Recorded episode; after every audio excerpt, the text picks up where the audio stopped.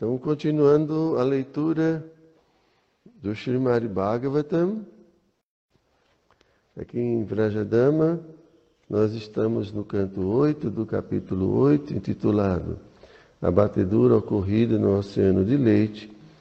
Hoje vamos ler os versos 39, 40 e 41 até 46.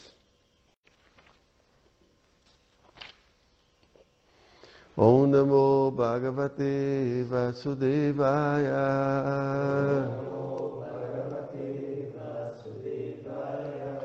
ॐ नमो भगवते वासुदेवाय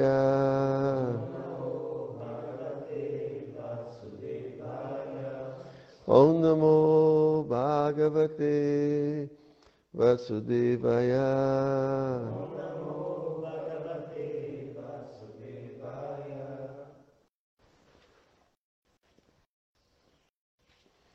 देवस्वं भागम् अहन्ति ये तुल्याया सहेतवः सात्र याग इवायतस्मि एष धर्मा सनातनः। इति स्वं न वाई दैतेया जतमात्सरः। Rajam Grihita Kalasammuhu. Então, tradução de cada palavra: Devaha, os semideuses, Swam Bhagam, sua própria parte, Ahanti, merecem receber de todos aqueles que, Tulya Ayasa Hetavaha, que fizeram o mesmo esforço. Satra Jagé, na realização de sacrifícios, Iva igualmente. Etasmin, neste assunto, Eshaha, isto, Dharma, religião, Sanatana, eterna, Iti, assim, Swam, entre eles, Pratyasiddham, proibiram-se mutuamente, vai na verdade, Daiteyaha, os filhos de Diti, Jata Matsaraha, invejosos, Dulabaha, fracos, Pravalam, a força, Rajam, o rei, Grihita, possuindo, Kalayasam, a jarra contendo néctar, e Murru, constantemente. Então, a tradução e os significados foram dados por sua divina graça Sila Prabhupada. Então, alguns demônios disseram: todos os semideuses participaram do processo de bater o oceano de leite. De acordo com o sistema religioso eterno, é justo que os semideuses também recebam uma parte do néctar, visto que todos têm o mesmo direito de tomar parte em qualquer sacrifício público.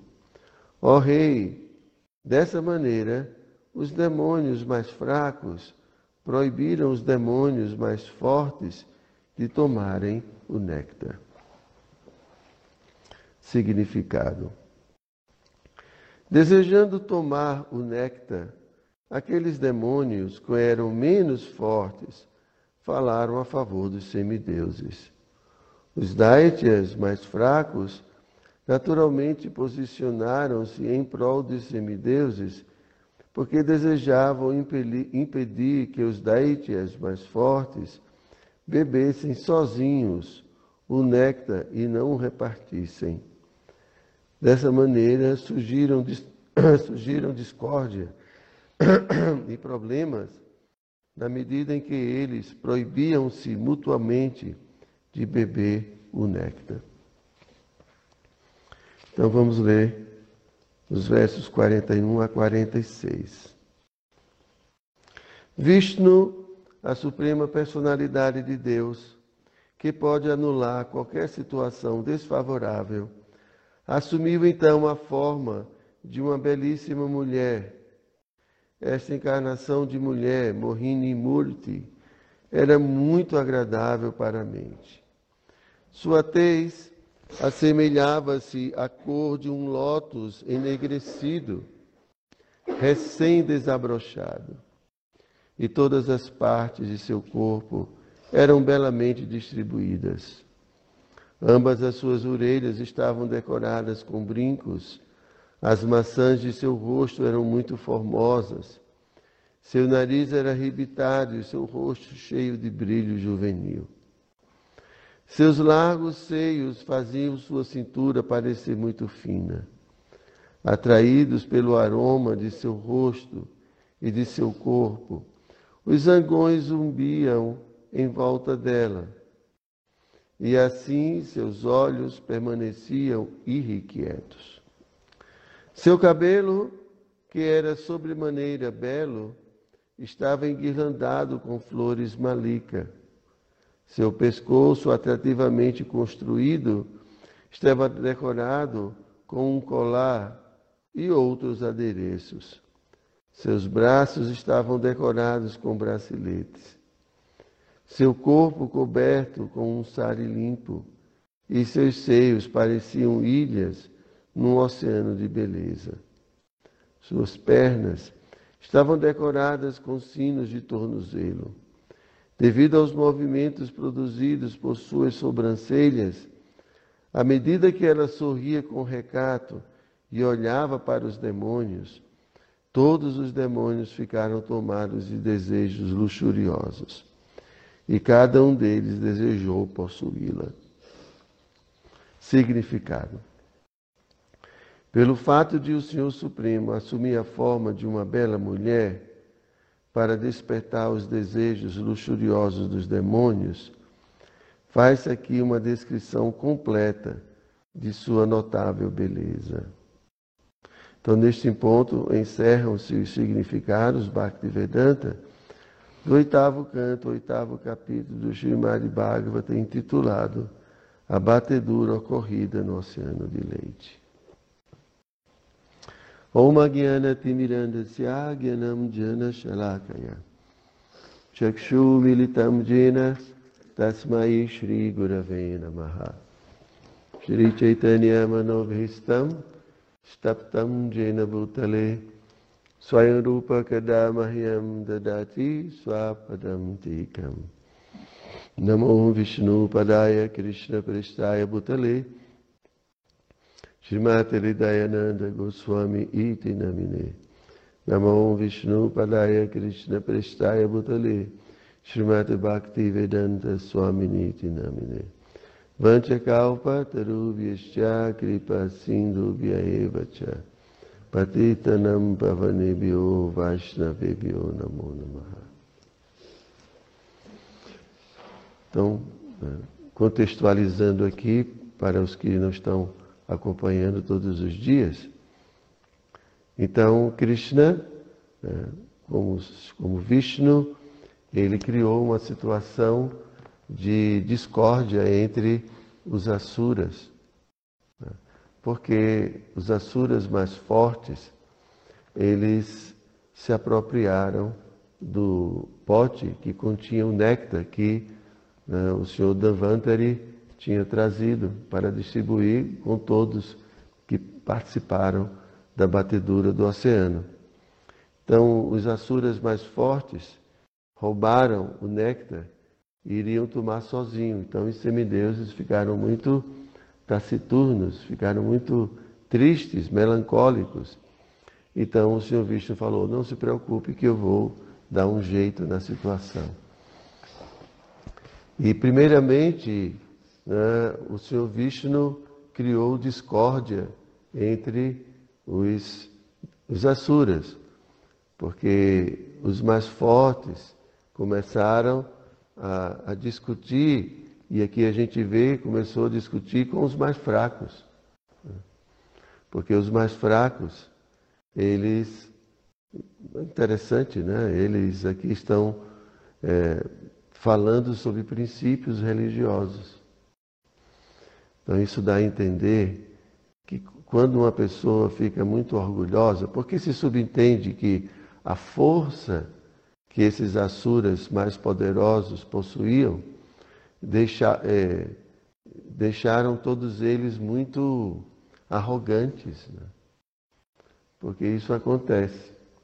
É quando uma pessoa, quanto mais a pessoa vai é, assim obtendo algum tipo de benefício material, seja na forma de beleza, seja na forma de força, de poder, né, de riqueza, né, proporcionalmente as pessoas também vão se iludindo cada vez mais. Né. Então, em vez de elas se identificarem como almas, então elas vão se identificar com aquilo que proporciona para elas alguma posição de destaque dentro desse mundo. Né. Porque essa é a, essa é a forma como a, o ego, não, o falso ego funciona. Então, o falso ego faz com que né, uma pessoa ela se esforce cada vez mais para se destacar dentro do seu núcleo de, de relacionamento. Né? Ela precisa ser aceita, ela precisa ser é, acolhida. Né? E quanto mais uma pessoa ela se destaca dentro do seu meio, então mais ela é assim paparicada, né? Fala assim, né? Vi como Pátrica é paparicado aqui, né? Devido às opulências que Pátrica ele sempre, mas não pode se identificar com as opulências, Pátrica. Eu sei que você é dotado assim de muitas, né? Mas ainda bem que Pátrica é humilde, né? Ele realmente é um grande devoto de Cristo. Ele não se identifica com nada disso, né? Apesar da beleza, da inteligência, do poder, da força. Da voz. Da voz. Agora você disse tudo para mim. Mas tudo isso, como a gente tem falado, isso são coisas dadas pela natureza material. Mas nesse mundo, né? Essas coisas elas têm uma importância muito grande porque fazem com que as pessoas que as detêm, né, essas opulências, elas se tornem poderosas, elas possam conquistar aquilo que elas anseiam. Então, alguém que tem muito dinheiro, que tem muito poder, que tem muita beleza, conquista outras pessoas. Né?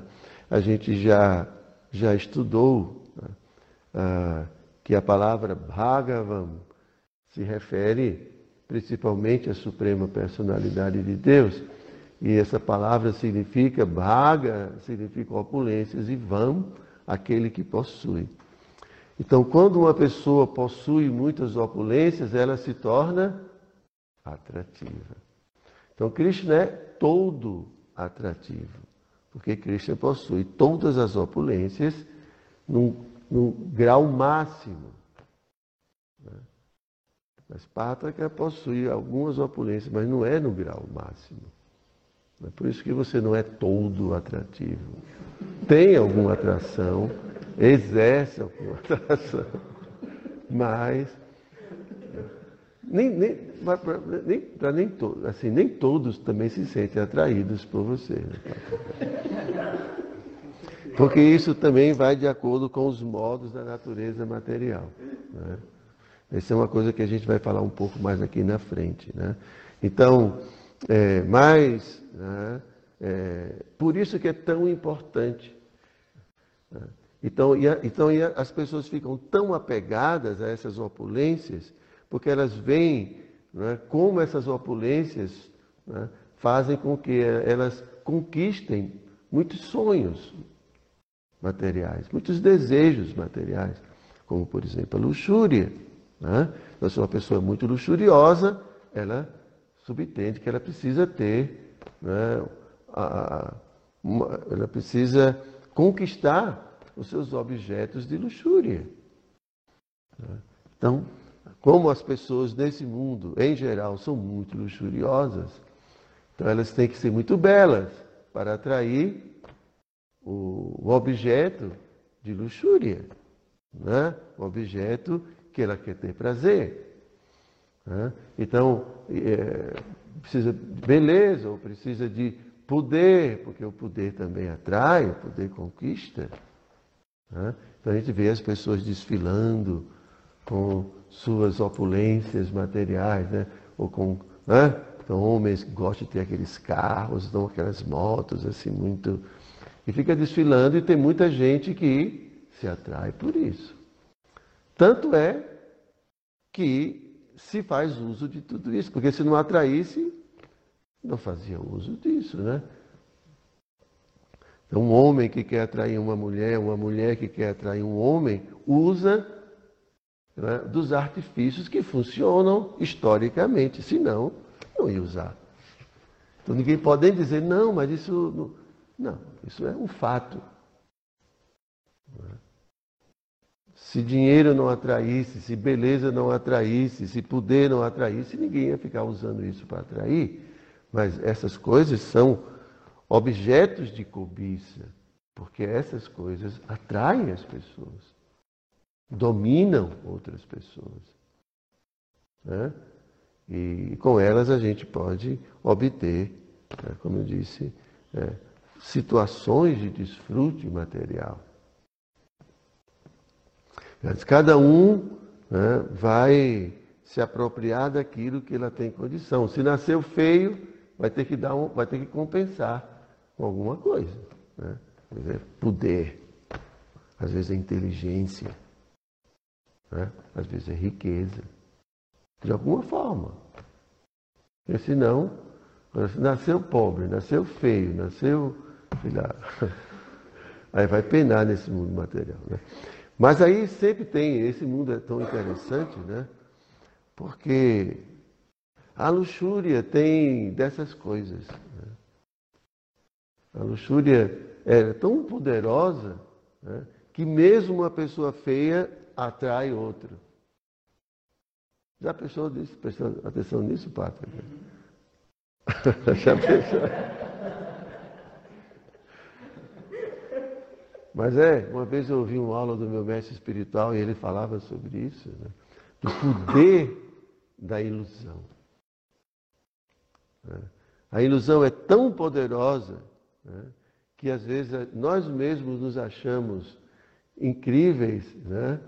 E a gente acha outras pessoas incríveis quando, assim, se formos ver, assim, é, factualmente, né? De fato, meu Deus do céu. Mas isso tudo se deve né, à, à condição, é, da, da, a condição do nosso ego, né, da nossa ilusão. E aqui, o que é que, o que, é que Krishna faz? Então aqui Krishna manifesta uma forma. Quando ele, quando ele viu que os semideuses estavam assim discutindo né, entre eles, eu estava comentando né, que inclusive aqueles mais fracos, eles estavam defendendo os princípios religiosos, falando, não, mas os semideuses também, eles bateram o oceano, vamos ser justos. Né? E esses não, não estavam tão influenciados quanto os mais fortes, que ficaram muito iludidos. A gente estava falando sobre isso, né?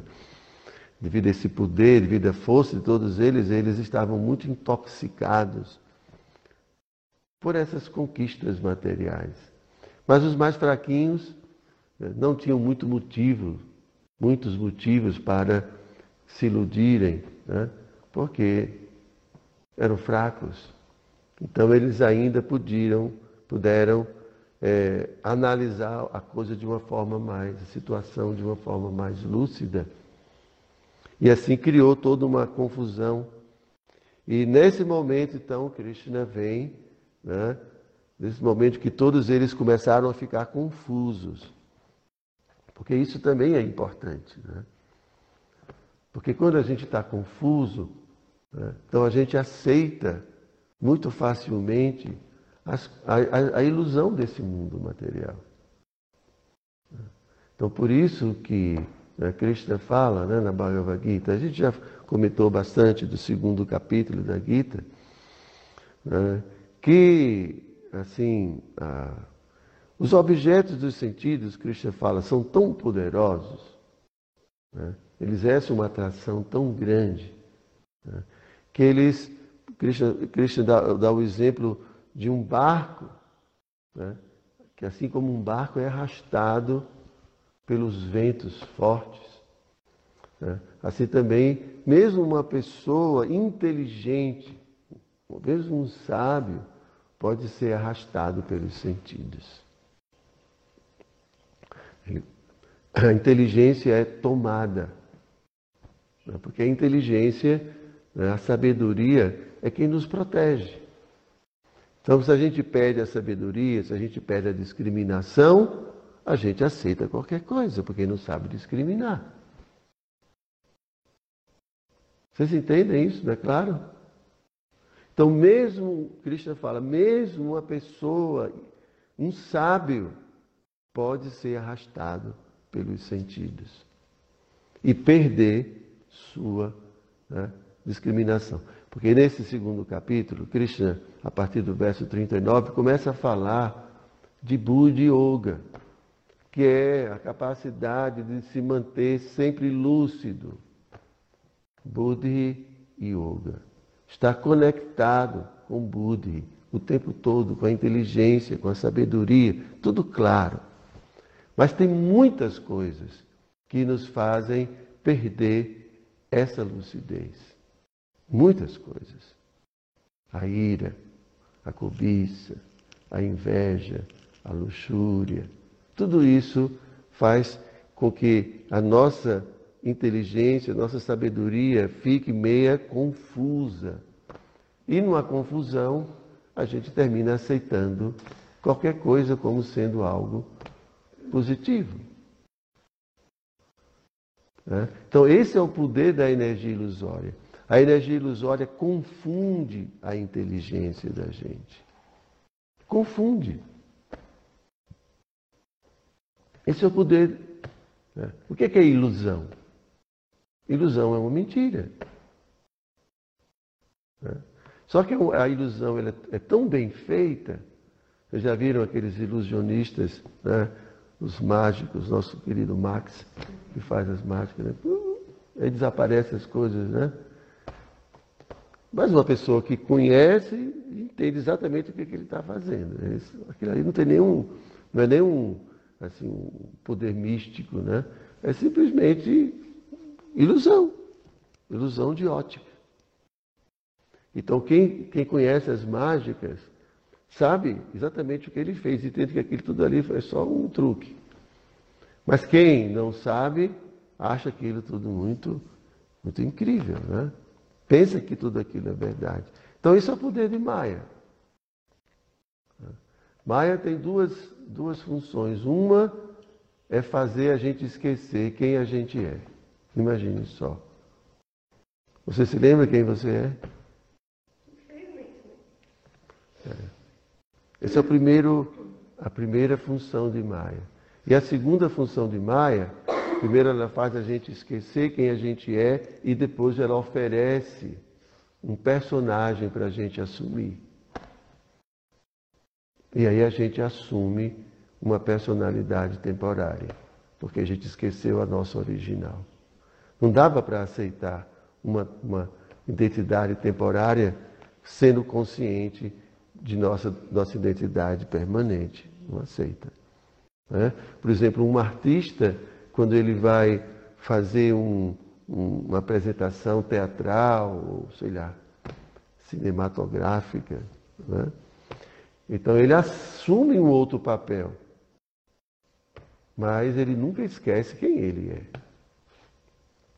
Ele encena ali, né? faz toda aquela coisa, e fala, chora e tudo. Mas daqui a pouco ele está lá, vendo, vivendo a vida dele normal, como. Né? Só que no nosso caso é diferente. Adriano acha que vai ser Adriano para sempre. Esqueceu a identidade dele e agora está vivendo o papel de Adriano e não consegue voltar para o papel original, né, Adriano? Estou tentando. Está tentando, né? Pois é. Então esse é o nosso caso a gente não consegue voltar. Então, ah, esse é o poder da ilusão. A ilusão confunde a gente. Então, mesmo, mesmo identificado com o corpo material, a gente continua ainda aceitando mais ilusões, e mais ilusões, e mais ilusões. Então, ah, aqui os Asuras ficaram completamente confusos, perderam a discriminação. Tá? Por, quê? Por que, que isso aconteceu? Porque aí agora, a estratégia de Krishna é que agora ele vai aparecer como Mohini Murti. E completamente confusos, estavam brigando uns com os outros, né, no modo da paixão, então eles vão aceitar muito facilmente né, a a beleza e a atratividade de Mohini Murti. Isso é o que acontece com a gente. Quando a gente né, começa a brigar, está insatisfeito com o mundo, tem que preencher com alguma coisa. Então a gente, a luxúria, ela aumenta muito. Aí quando a gente fala luxúria, não é só o desejo sexual. A luxúria é a necessidade de ter coisas para desfrutar dessas coisas, para se preencher, encher os vazios. Então, é, assim, é, quando nós não estamos satisfeitos espiritualmente, porque perdemos a nossa conexão, então vem muito vazios. E a gente precisa encher, encher. Aí vai encher com qualquer coisa que aparecer na frente. Então, essa paixão, essa luxúria. Então, os Asuras estavam assim, muito cobiçosos, cobiçosos com o néctar, né? cobiçosos é, e influenciados pelo poder, pela arrogância, completamente na paixão. Aí aparece Mohini Murti, para completar o quadro, né? E aí, Krishna, imagina, a beleza de Krishna como Mohini Murti. Então, assim, todos eles vão ficar completamente tomados pela beleza de Mohini Murti. O que, que Prabhupada fala? Pelo fato de o Senhor Supremo assumir a forma de uma bela mulher para despertar os desejos luxuosos dos demônios, aí faz aqui uma, de, uma descrição. Então, assim, a ideia é que Mohini Murti vai anestesiar os asuras.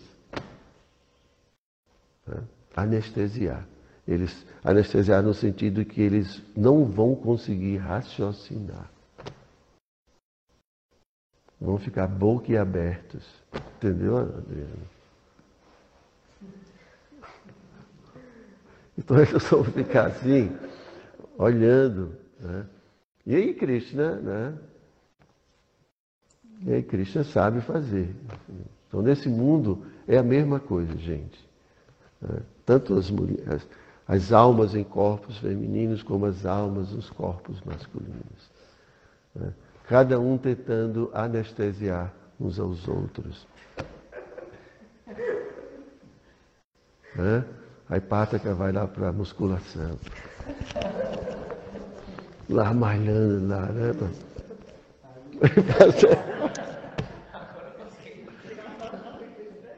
Será que os meus músculos vão atrair?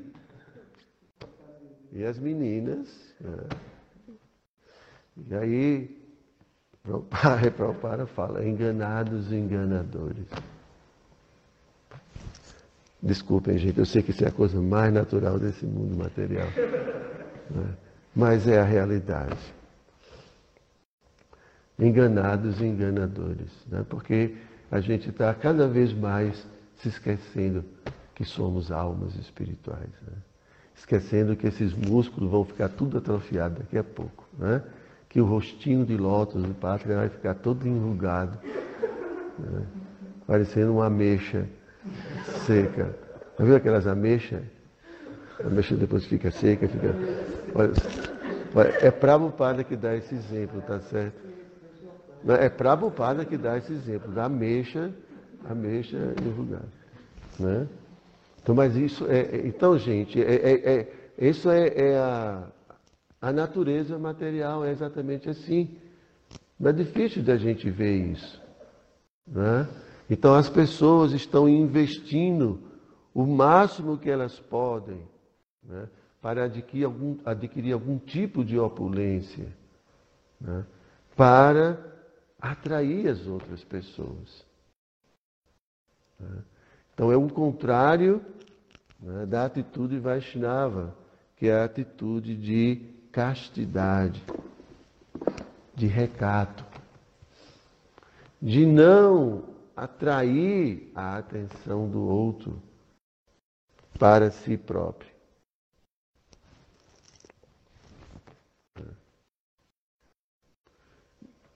Prabhupada fala mais pesado, eu vou amenizar aqui para não usar a palavra, né?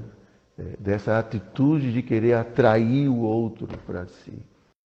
Né? Então, o devoto é assim, devoto é casto. Por quê? Qual é a ideia por trás? Imagina, Adriano está se esforçando para pensar em Krishna. Aí eu chego né, com um cacho de banana na cabeça, todo enfeitado, com uns brincos, um bocado de coisa. Adriano vai esquecer Cristo na mesma hora. Não é não, Adriano? Coitado do Adriano. Né? Então imagine, todos nós, a gente já aprendeu que não há felicidade maior do que ter Krishna né, dentro do nosso coração. Esse é o objetivo de tudo. É ter Cristo no coração. É. Mas no mundo material, tem uma cançãozinha, não sei se você cantava essa canção, Pátrica. Mas esse Pátrica era cantor, não sei se vocês sabem. Mas tem uma canção antiga que falava assim: Pense em mim, chore por mim. Não, não ligue para ele. Pense em mim. Então, assim, isso é alma condicionada. Isso é o hino da alma condicionada. Não pense em Cristo. Pense em mim. Chore por mim. Não ligue para Ele. É. Nunca tinha ouvido essa musiquinha, não, padre? Cantou, não. Não, pai. Não, cantava assim, lá no palco, chorando olhando para a namorada, pense em mim, chore por mim.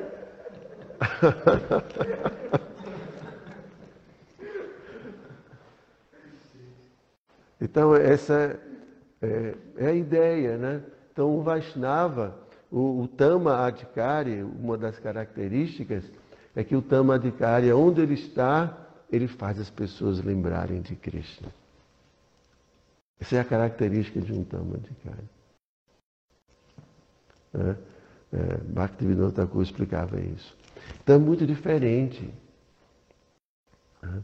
Então como é que a gente pode achar né, que a minha imagem vai ser fonte de felicidade para alguém? Se eu manter a, se a gente mantiver na nossa cabeça, né, por exemplo, a imagem de Roberto Carlos, aí vai enjoar rapidinho. Né, quem é o o, sei lá, o, o, grande herói do Flamengo hoje. Grande herói? Arascareta. Quem? Arascareta. Arascareta? É. Meu Deus, que nome é esse? Arascareta, Arascareta. Meu Deus, vai ficar, vai ficar rapidinho, vai dar um nó na cabeça. Né? Então, a gente achar que né, eu ocupando o lugar de Krishna eu vou ser mais capaz de fazer alguém feliz. Não existe isso. Isso é ilusão. Tudo bem, entre almas condicionadas, isso, isso né, devido à ilusão, isso até pode acontecer. Mas, cá entre nós devotos que estamos querendo avançar espiritualmente, né, a gente achar que eu vou ser fonte de felicidade para alguém. É Krishna. Mesmo o devoto, o mestre espiritual, oferece Krishna, porque ele sabe que é Krishna. Então, isso é a ideia que está por trás do recato da castidade, que é para todos. tanto para homens como para mulheres. Não fazer o outro esquecer Krishna. Né? Então a gente se ajuda dando Krishna uns para os outros.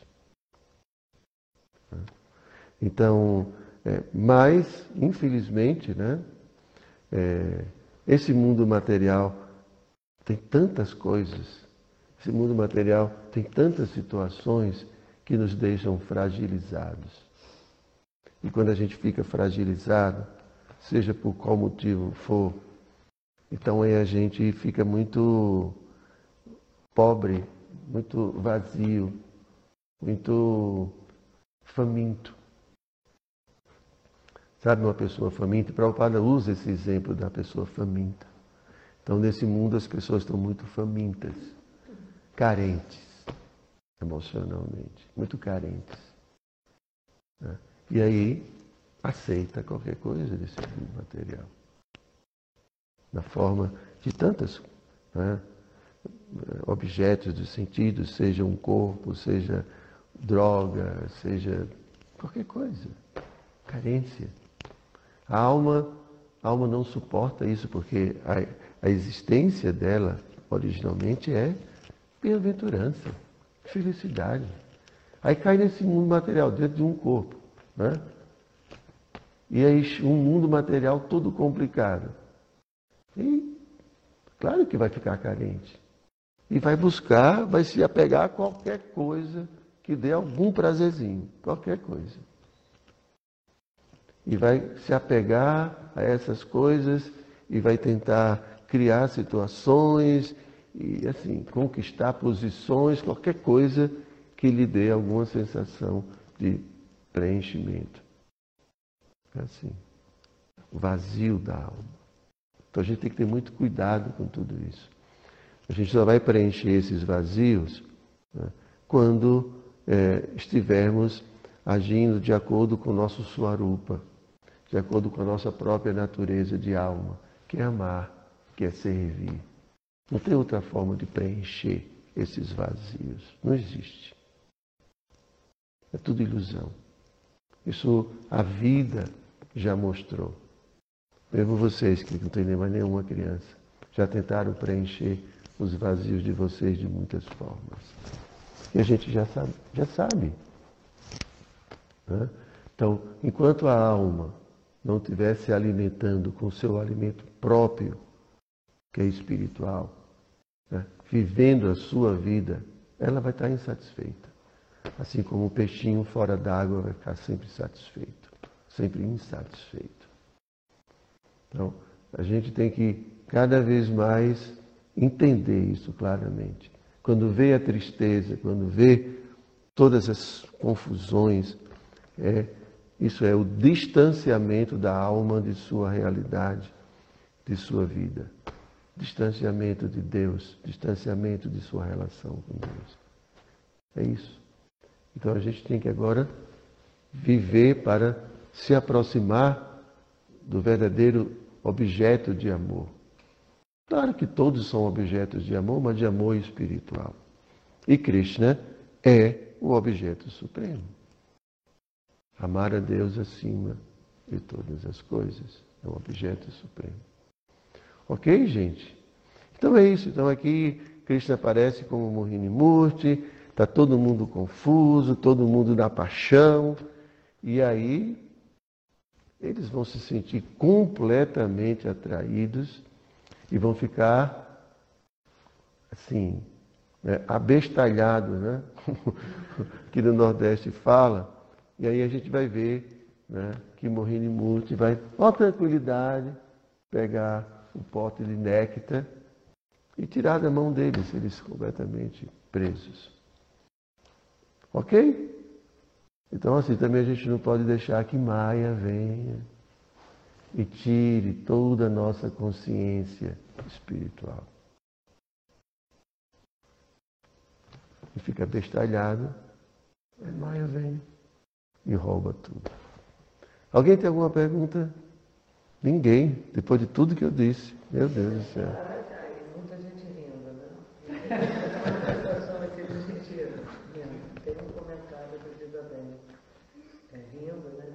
Um meu falava que estava na musculação, era para ver se subia na prateleira, pois se ficasse embaixo não poderia ser visto. Pois é. é.